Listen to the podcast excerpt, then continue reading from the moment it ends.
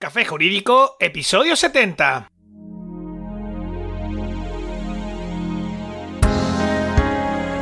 Muy buenas tardes, bienvenidos un día más, hoy jueves 26 de noviembre de 2020, último programa del mes, mi nombre es Juanma Delgado y esto es Café Jurídico, ese espacio de divulgación jurídica donde en el tiempo que dura un café abordaremos novedades legislativas, interpretaciones de doctrina y jurisprudencia sobre distintas temáticas, aprenderemos a manejar herramientas para la eficacia y la productividad profesional y en definitiva nos acercaremos de una forma amena y distendida al sector jurídico.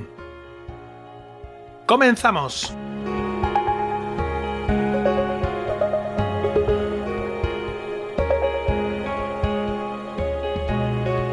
Ya estamos otra vez a final de mes. ¿Cómo pasa el tiempo de rápido? Terminamos noviembre y de nuevo nuestro último programa lo dedicamos a dar respuesta a las preguntas que nos habéis ido haciendo llegar acompañados un día más de María Ángeles Rodríguez. Muy buenas tardes Juanma y muy buenas tardes a todos los que nos escucháis. Encantada como siempre de estar una tarde más de nuevo por aquí.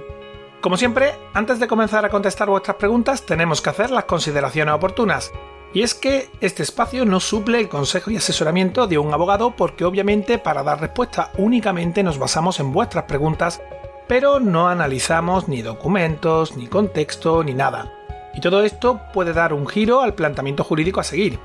En el programa número 23 ya te explico detenidamente todas estas cuestiones, por lo que si es la primera vez que escuchas uno de nuestros programas de preguntas y respuestas, te animo a que le eches un ojo, bueno, mejor dicho, una oída, para que quede todo suficientemente claro. María Ángeles, ¿empezamos? Perfecto, cuando quieras. Eh, un momento, que se me olvidaba con las prisas. Antes de comenzar, tengo que hacer un breve inciso para hablar de cursosjurídicos.es, el entorno virtual de aprendizaje creado por y para profesionales del sector jurídico, aportando una visión de 360 grados sobre todos los aspectos relativos al ejercicio de este tipo de profesión, con un enfoque práctico y muy orientado a la adquisición de competencias. Recuerda que por ser oyente de Café Jurídico puedes acceder al catálogo de cursos jurídicos completamente gratis dándote de alta en el portal cursosjurídicos.es y suscribiéndote al plan mensual con el código Café Jurídico, todo junto y en mayúsculas. Y ahora sí, para ti María Ángeles, primera consulta de María, paisana mía que desde Córdoba nos escribe lo siguiente. Hola, vivo con mis padres en un edificio antiguo y sin ascensor. Mis padres tienen más de 70 años y nuestro piso está en la cuarta planta. Hemos hablado varias veces de poner ascensor en el bloque e incluso tenemos proyecto y presupuesto. Todos los propietarios están de acuerdo en ponerlo salvo uno, que vive en el primero y tiene alquilado el piso a estudiantes. Como somos una comunidad pequeña y no tenemos administrador, no sabemos qué hacer. Mis preguntas son, ¿podemos poner el ascensor con la oposición de ese vecino? En su caso, ¿hay alguna manera de obligarla a que paguen su parte de la derrama que hay que afrontar? Y si no pagará, ¿podemos impedirle el uso del ascensor? Bueno, antes que nada, te confirmo que sin duda alguna podéis poner el ascensor incluso con la oposición de este vecino. Con la reforma de la ley de propiedad horizontal se estableció que las comunidades de propietarios estaban obligadas a la instalación de un ascensor para suprimir las barreras arquitectónicas y que para ello bastaba con que cualquier propietario que viva en el edificio con discapacidad o mayor de 70 años lo solicitara. Para estos casos únicamente es necesario contar con el voto favorable de la mayoría simple de los propietarios, esto es la mitad más uno, para proceder así a la instalación del ascensor, que por lo que nos indicas también se cumple. Todos los propietarios están obligados a pagar dicha derrama en función de su cuota de participación. Si alguno de los vecinos se niega a abonar su parte correspondiente, en este caso la ley es muy clara al respecto, ya que, como te he indicado, la misma establece que todos los vecinos están obligados a contribuir. No obstante, en caso de rotunda negatividad a abonar dicha derrama por parte de este vecino, en ese caso tenemos diversas vías por las que podemos optar limitar el uso del ascensor instalando una botonera con llave, por ejemplo, eximiendo del pago a ese único propietario, aunque para ello debería de haber acuerdo unánime de todos los propietarios. Y además, en ese caso, se procedería a repartir los costes y gastos entre el resto. Iniciar un procedimiento judicial frente al propietario que no quiera asumir la derrama para reclamarle su parte correspondiente. En estos casos, siempre es recomendable que con carácter previo a solicitarle el pago, remitir a ese vecino comunicación fehaciente de dicho requerimiento. Ello sería suficiente con enviar un burofax con acuse de recibo, o inclusive instarle también al pago interponiendo con carácter previo a la vía judicial una conciliación. Si aún así sigue sin querer asumir el pago, entonces en ese caso acudir a un abogado para reclamarle el abono de la derrama a través del juzgado. Espero que nuestra respuesta te sea de utilidad. Muchas gracias por escribir y pasamos a la siguiente pregunta. De Pedro, que nos escribe lo siguiente. A principios de año hice una reserva para las vacaciones en septiembre. Una semana antes de que comenzaran me las han cancelado desde la agencia, según me dicen por el COVID-19. El caso es que no he podido disfrutarla y aún no me han devuelto el dinero. ¿Qué puedo hacer? Bueno, pues yo te diría que al ser la propia agencia la que canceló la reserva de las vacaciones, tiene la obligación de ofrecerte una recuperación o cambio de los servicios contratados. Obviamente habría que revisar las condiciones de contratación y la política de cancelación, y revisar también la póliza de seguro en su caso contratada. En cualquier caso, al ser la propia agencia de viajes quien anula la reserva, debería de reembolsarte dicho importe sin ningún tipo de inconveniente. Puede darse el caso de que se te ofrezca una alternativa, como por ejemplo un bono canjeable para otra fecha. Dicho ofrecimiento debería hacerse en un plazo de 60 días desde la cancelación de la reserva. En este caso, asegúrate que su disfrute no implica ningún tipo de sobrecoste y que la calidad sea equivalente a la contratada. Que el plazo para canjearlo sea razonable. Lo habitual en estos casos es que te den un año así, pero estate bien atento. Y también que el mismo pueda ser reembolsable para el caso de que finalmente no puedas hacer uso del mismo. En caso de no optar por esa vía, porque tú no estés conforme, te recomiendo que manifiestes tu disconformidad de manera fehaciente. Y en el plazo de 14 días deberán reintegrarte total abonado por la reserva, sin que ello suponga ningún gasto adicional.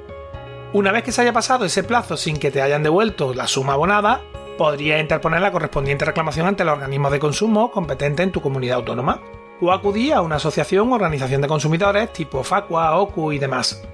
Obviamente, en última instancia también podrá acudir a la jurisdicción civil. Si el importe que reclama es inferior a los 2.000 euros, podría incluso hacerlo sin necesidad de abogado ni procurador.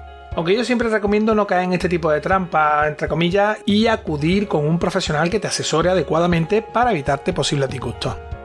En fin, espero que estos consejos te sean de utilidad, muchas gracias por escribir y pasamos a la siguiente pregunta.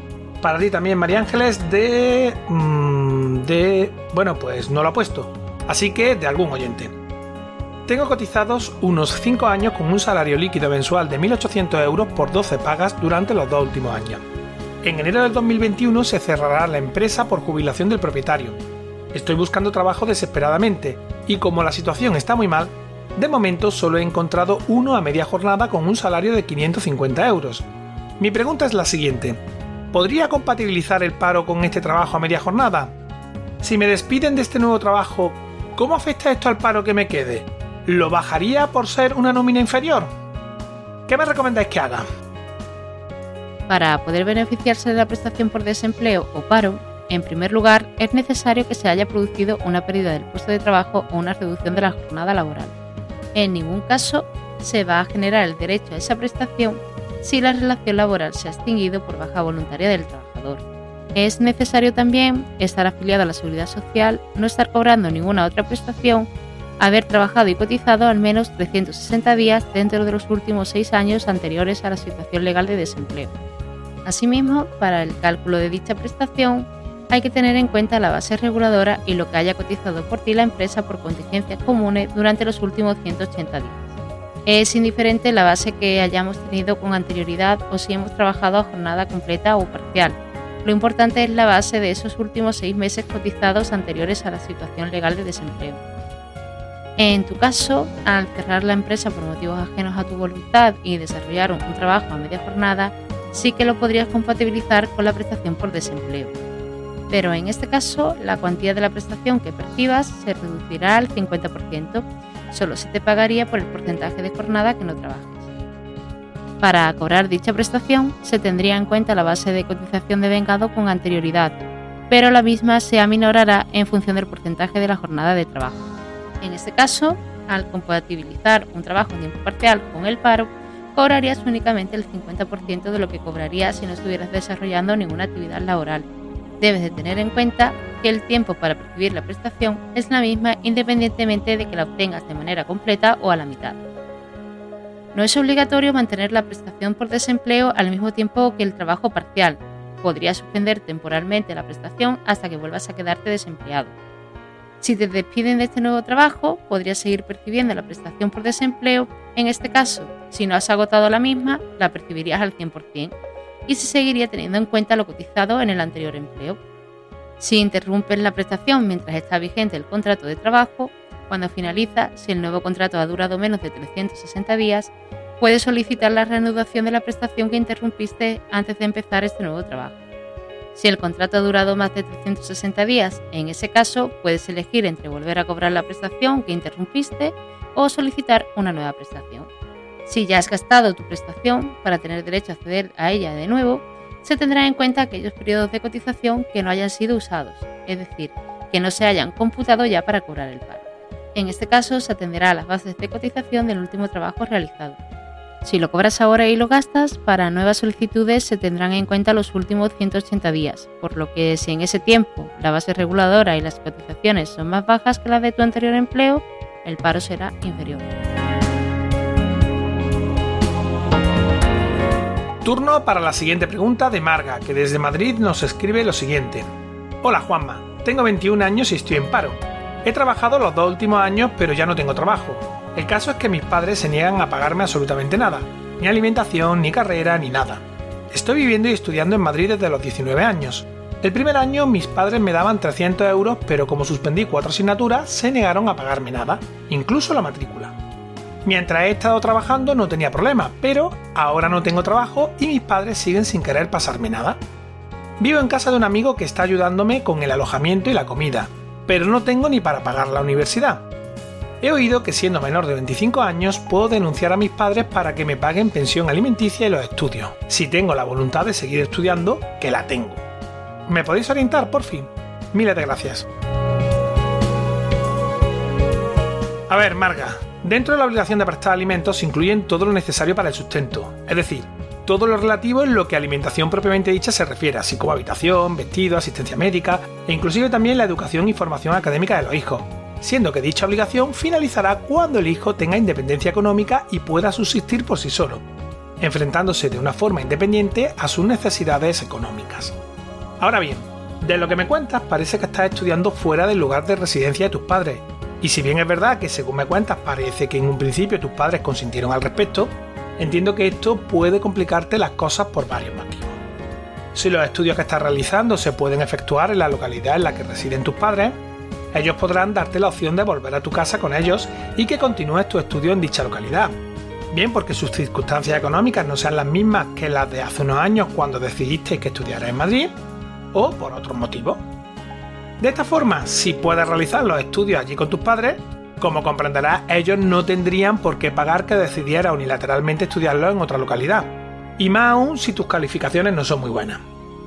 Como te digo, en un principio la obligación de los padres es la de prestar alimentos en favor de los hijos hasta que estos alcancen la mayoría de edad y la independencia económica o la incapacidad manifiesta de adquirirla. Pero eso no implica que tengan la obligación de pagar unos estudios en otra localidad, más aún si los mismos pudieran hacerse en su misma localidad, sino que pueden optar por atender tus necesidades alojándote en su domicilio y cubriendo tus alimentos. Una vez dicho esto, y atendiendo al caso concreto en el que te encuentras, en una precaria situación económica, no disponiendo de ingresos propios y suficientes para atender a tus propias necesidades básicas, y que te encuentras que dependes de la caridad de un amigo que te aloje sin disponer de contrato de trabajo, pues sí que parece claro que te hallas en las circunstancias de poder solicitar a tus padres que te proporcionen alimentos, aunque seas mayor de edad. Ahora bien, como te digo, de ahí a que vengan obligados a abonarte una pensión porque desees continuar estudiando fuera de casa, pues no sé, habría que afinar mucho la cosa, desde luego. Y yo creo que solo podría prosperar la acción para el caso de que los estudios que estás realizando no se pudieran efectuar en la localidad de residencia de tus padres y atendiendo al hecho de que inicialmente fueron ellos los que te enviaron a Madrid para realizar los estudios que deseas ahora continuar.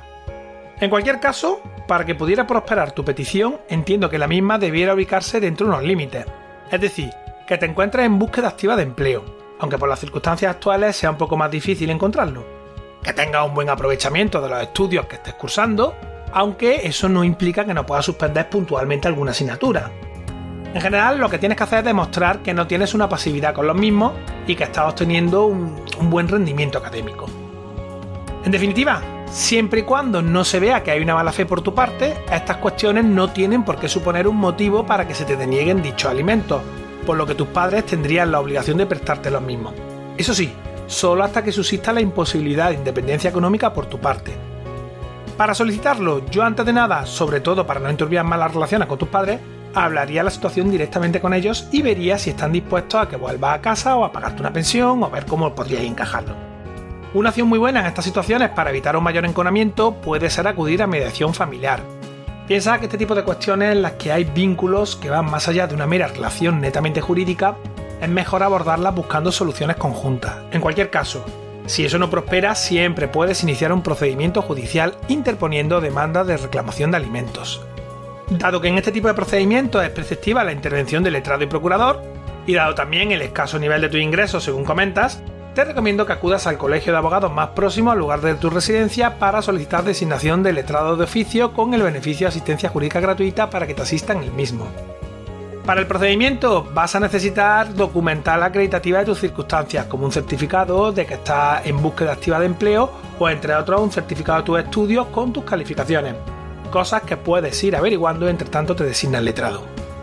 En fin, Marga, tienes lo que se dice coloquialmente un buen marrón. Espero que mis consejos te sean de utilidad y si tienes cualquier cuestión adicional no dudes en volver a escribir. Muchas gracias y mucha suerte. Una última pregunta para ti de nuevo, María Ángeles, de Francisco, que nos escribe para contarnos lo siguiente. Tengo un hijo de 7 años y su madre pone todo tipo de impedimentos para que pueda hablar con él por teléfono. Como no tiene móvil, tengo que llamar al teléfono de mi ex y le obliga a hablar con manos libres y claro, así no podemos hablar tranquilamente porque ni se escucha ni me siento cómodo. Además, la madre siempre se está metiendo en la conversación. ¿Puedo hacer esto? ¿Qué me aconsejas que haga? En ningún caso, el progenitor que tenga la custodia del menor puede prohibir la comunicación con el progenitor no custodio.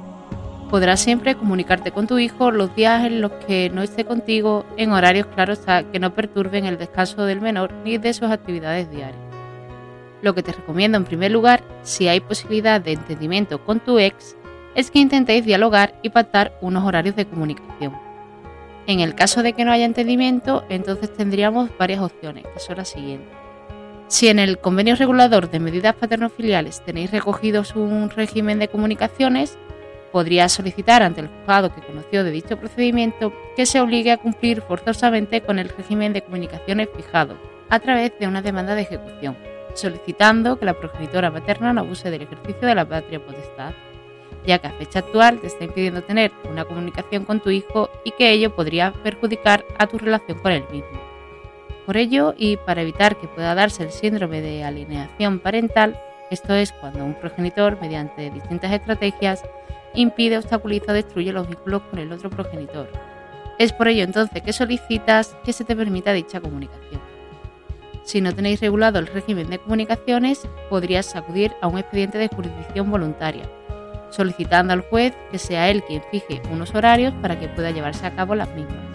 O instar también una demanda de modificación de medidas para que se recoja en dicho convenio un régimen de comunicaciones fijándose unos horarios concretos para que se te permita libremente hablar con tu hijo, pudiéndose recoger también en el mismo que estas llamadas se realicen sin la utilización del mano libre del teléfono para poder hablar sin interferencias y con tranquilidad.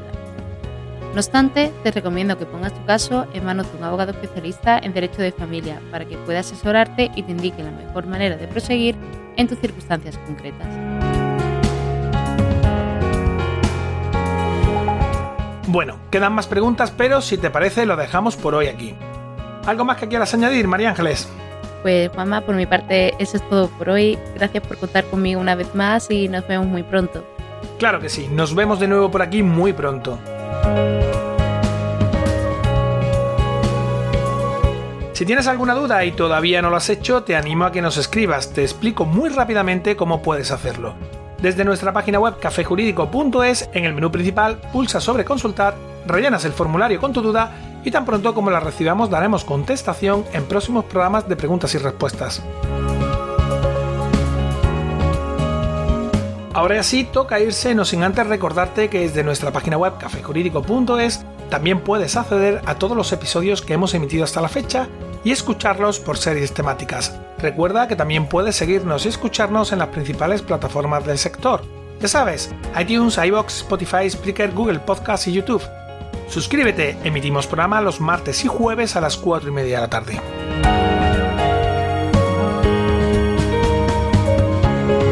Como siempre, muchas gracias por tu tiempo. Nos vemos el próximo martes, donde, un día más, acompañados de un café, nos acercaremos de una forma amena y distendida a las novedades y cuestiones del sector jurídico. Entre tanto, cuídate mucho que ya casi terminamos la segunda ola y adiós.